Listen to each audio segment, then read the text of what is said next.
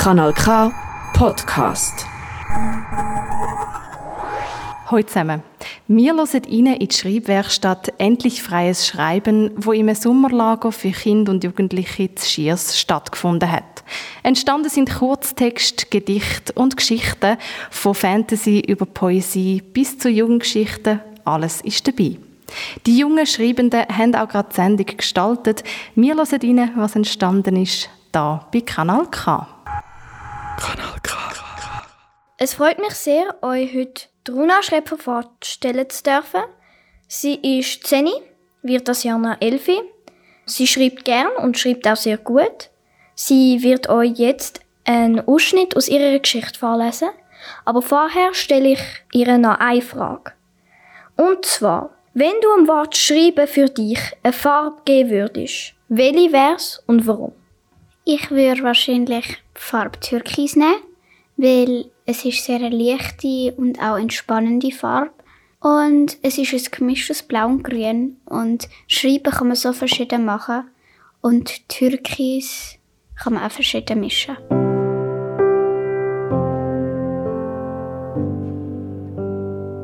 Diese Geschichte kennt doch jedes Kind. An einem glasklaren, kalten Novemberabend nahm mit einem Mal eine düstere Nebeldecke über dem Tal und dem Königspalast auf dem Hügel Gestalt an. Sie senkte sich immer weiter auf die braunroten Dächer hinab. Die Königin persönlich stand am Fenster und beobachtete das Geschehen. Mit eiserner Ruhe und strategischen Denkzügen merkte sie schnell, dass Gefahr drohte. Bisher hatte sie vermieden, an ihre verlorene Liebe zu denken, doch nun wusste sie, dass nur sie und seine Magie das Dorf vor Unheil zu bewahren fähig war. Diese Macht floss seit genau 15 Jahren in den Adern ihres Sohnes.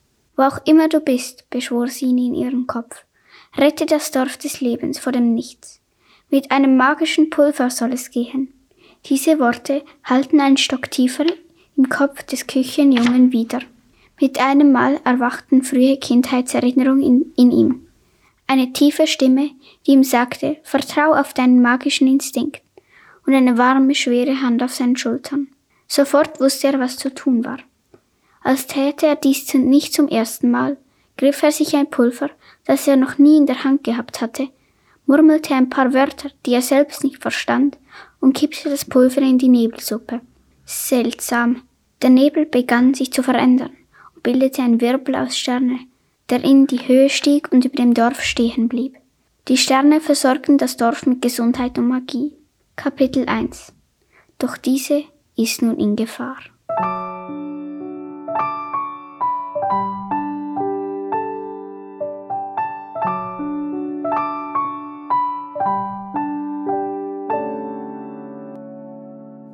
Heute darf ich euch Tara Büchler vorstellen. Sie ist zehn Jahre alt, wird das Jahr elf. Sie wird uns heute einen Ausschnitt aus ihrer Geschichte vorlesen. Aber vor dem würde ich ihr noch gerne eine Frage stellen. Wie steht die Schreiben mit diesen Roman, wo du liest, in Verbindung? Ich lese und schreibe sehr gern. Ähm, aber lesen tue ich eindeutig mehr. Ich lese sehr viele verschiedene Bücher gern, also auch englische, deutsche. Das Einzige, worauf ich nicht sehr scharf bin, sind Liebesromane. Ich persönlich finde sie einfach ein bisschen kitschig. Und deswegen schreibe ich auch keine Liebesgeschichte. Kapitel 1 Die Gimmiprüfung Es war eine dunkle Nacht. Der Regen prasselte in schweren Tropfen auf das Haus der Familie Pearl. Talia lag aber, egal ob Blitz oder Donner, jede Nacht wach in ihrem Bett. Den Grund dafür wusste sie auch nicht aber für sie war Schlafen irgendwie etwas Ungewöhnliches. Talia probierte nicht an die Gymnasiumsaufnahmeprüfung zu denken, die am nächsten Tag stattfinden würde. Was, wenn sie und Liane, ihre allerbeste Freundin, nicht in dasselbe Gimmi gehen würden? Nein, sie machte sich eindeutig zu viele Sorgen. Ihre Eltern wussten, dass sie und Liane beste Freundinnen waren. Der Gedanke, der jede Nacht an ihrem Gehirn nagte, und der vermutliche Grund ihres ausfallenden Schlafs kam. Was für ein Mensch ihre Mutter wohl gewesen war? Talias Mutter war drei Jahre nach Talias Geburt an Krebs gestorben. Jedenfalls war das Talias Vaters Version der Vorkommnisse. Ihr Vater war ein sanftmütiger Mensch. Er hatte dunklere ha Haare als sie und ein kugelrundes Gesicht. Talia hingegen hatte dunkelblonde Locken und ein ovalförmiges Gesicht.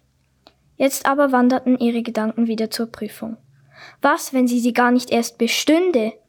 Wieder machte sie sich zu viele Sorgen. Sie war ja die Klassenbeste. Und sie hatte ein Jahr davor angefangen, zu Hause ihre eigenen Gimmi-Vorbereitungen zu machen. Sie würde ganz klar die Prüfung bestehen. Vom ganzen Grübeln tat sie etwas, was sie seit Tagen nicht mehr getan hatte. Sie schlief ein. Am nächsten Morgen erwachte sie zum Geräusch des Gesangs von Taylor Swift. Hallo meine Liebe, wach und munter für die Prüfung? fragte ihr Vater, als sie morgens wie immer schlaftrunken in die Küche lutschte. Ihr Bauch machte einen unangenehmen Purzelbaum. Die Gimmi-Prüfung, die hatte sie ja vollkommen vergessen. Alles klar, log sie. Alles bitte abgeben, hallte die Stimme der Prüferin nach 90 Minuten Stille.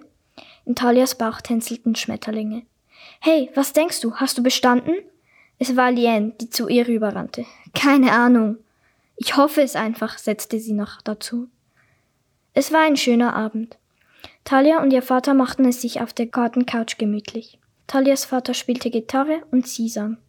Sie war ein Naturtalent, was sich auf Singen bezog. Ihre Stimme klang weich und sehnsüchtig, wie eine Welle, die ihre Schwingung gerade wiederfand, zu einem einzigartigen Takt tanzte. Ahnen konnte sie wohl nicht, dass dies eine enorme Hilfe sein würde, wie ihr Schicksal ihr beweisen sollte.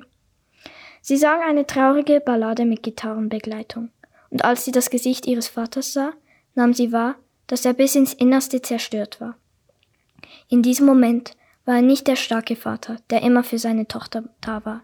Jetzt war er ein gebrochener Mann, der seine einzige wahre Liebe ein für allemal verloren hatte. Aus diesem Anblick konnte sie nur eins schließen. Ihre Mutter war sehr wohl ein guter Mensch gewesen. Und mit diesem beruhigenden Gedanken schloss sie ihre Augen, rollte sich auf dem Schoß ihres Vaters zusammen und schlief ein. Kapitel 2 Staubwolke als sie am nächsten Morgen aufwachte, schrie Talia beinahe auf. Heute war der entscheidende Tag. Heute würden die Resultate der Gimmiprüfung kommen. Komplett außer Atem rollte sie aus dem Bett, ehe sie mit einem Problem konfrontiert wurde. Was sollte sie auch nur anziehen? Die meisten Leute hätten sich einfach Jeans und ein T-Shirt übergezogen. Talia hingegen legte äußerst viel Wert auf ihre Mode. Zuerst zog sie ihr buntes kariertes Kopftuch aus dem Schrank. Sie zog immer Kopftücher an um ihre wellenartige Male auf der Stirn zu verbergen. Sie hasste nämlich Tattoos. Sie zog sich eine schwarze Lederhose an, dann zog sie ihr mehlblaues Lieblingst-T-Shirt an. Guten Morgen, mein Schatz, rief die vertraute Stimme ihres Vaters vom untersten Stock. Er schöpfte ihr fünf Pfannkuchen auf den leeren Teller, doch Talias Appetit hatte nachgelassen. Hin und wieder machte ihr Bauch einen unangenehmen Salto, was dazu beitrug, dass ihr allmählich schlecht wurde. Doch als sie sich ihren Schulsack über die Schulter schlang, dachte sie, sie würde, egal was käme, bereit sein. Denn zu diesem Zeitpunkt wusste sie noch nicht, wie falsch sie da lag. Ich werde euch die Prüfungsresultate zurückgeben, sagte die Lehrerin.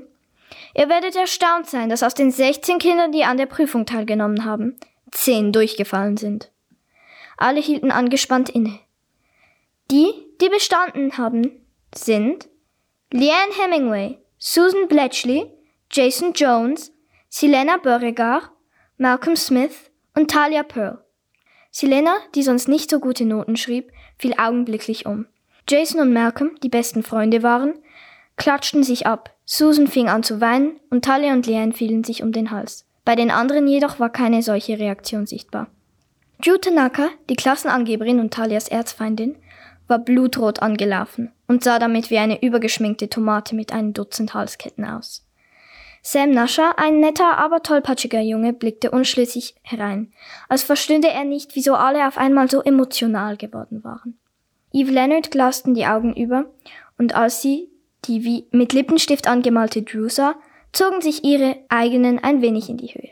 Talia schenkte ihr ein ermutigendes Lächeln. Als Talia nach Hause kam, fiel sie beinahe in Ohnmacht. Es war das reinste Chaos.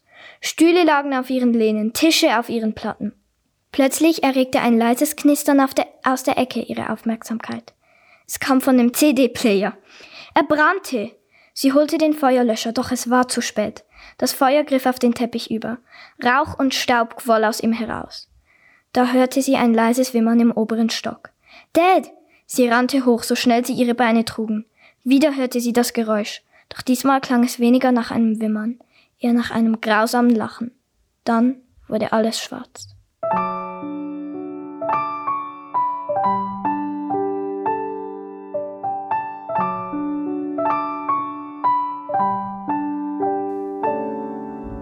Jetzt wird uns dann gerade Sophie eine von ihren Texten vorlesen.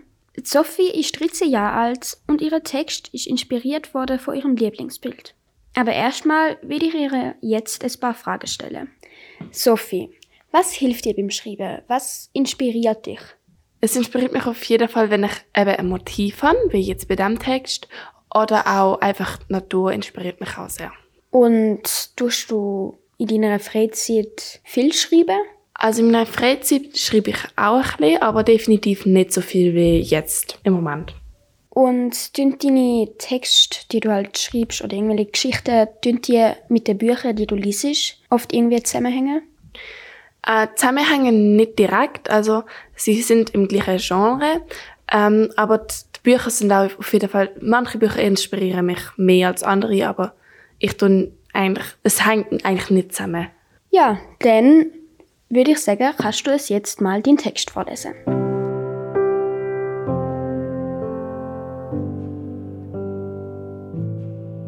Ich wollte vergessen, wollte das Bild, welches sich in meinen Geist eingebrannt hatte, verbannen. Aber es ging nicht. Der Anblick fesselte mich.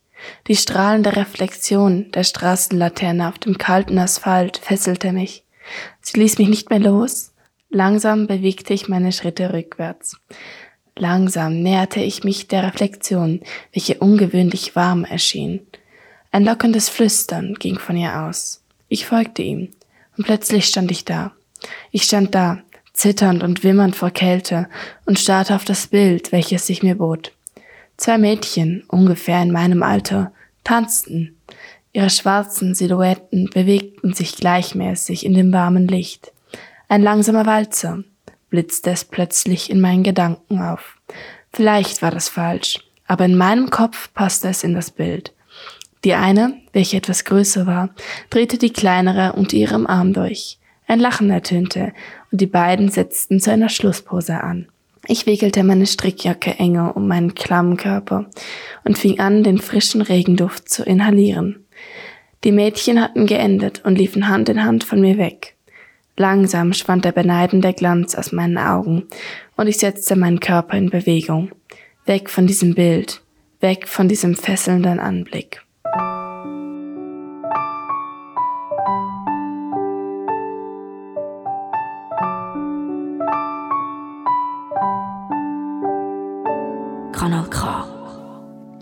Jetzt wird euch Svenja ein selbstgeschriebenes Gedicht vorlesen. Sie ist 14 Jahre alt und auch ihr will ich jetzt noch ein paar Fragen stellen. Svenja, wo ist denn dies Gedicht entstanden?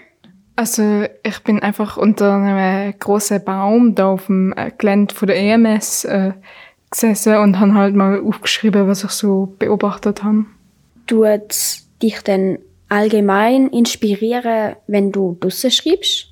Ich habe jetzt noch nicht so viel draussen geschrieben, aber ich habe jetzt ähm, gemerkt, dass äh, es draussen einfach viel mehr verschiedene Eindrücke gibt, äh, von was man sieht ähm, und Geräusch und Wind und das alles, dass es einfach sehr viel vielfältiger ist als drinnen. Und schreibst du nur Gedicht oder auch Geschichten? Ich schreibe auch Geschichten, allerdings bin ich dort einfach noch nie über den Anfang darüber ausgekommen. Ist das denn jetzt dein erste abgeschlossene Projekt? Also im Herbst habe ich ähm, für eine Skulpturenausstellung ähm, von meinem Großvater ein Gedicht geschrieben, was ich dann an der Vernissage vorgelesen habe. Also es ist nicht mein erstes. Vielen Dank. Und jetzt hören wir das Gedicht von der Svenja.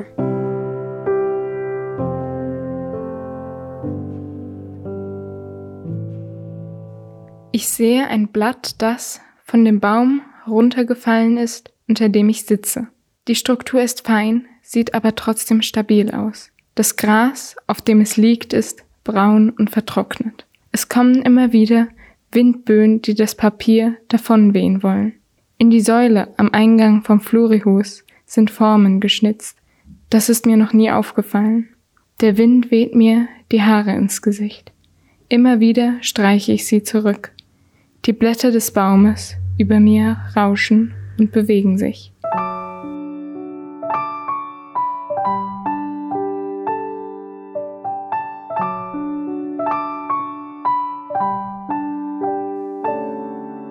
Das sind Ausschnitte aus dem Schreibkurs Endlich freies Schreiben, geleitet von Svenja Hermann im Rahmen vom Sommercamp Schiers. Mein Name ist Sarah Zollinger. Die ganze Sendung nachlesen könnt ihr auf www.kanalk.ch. Das ist ein Kanal K Podcast Jederzeit zum Nachhören auf kanalk.ch oder auf deinem Podcast App.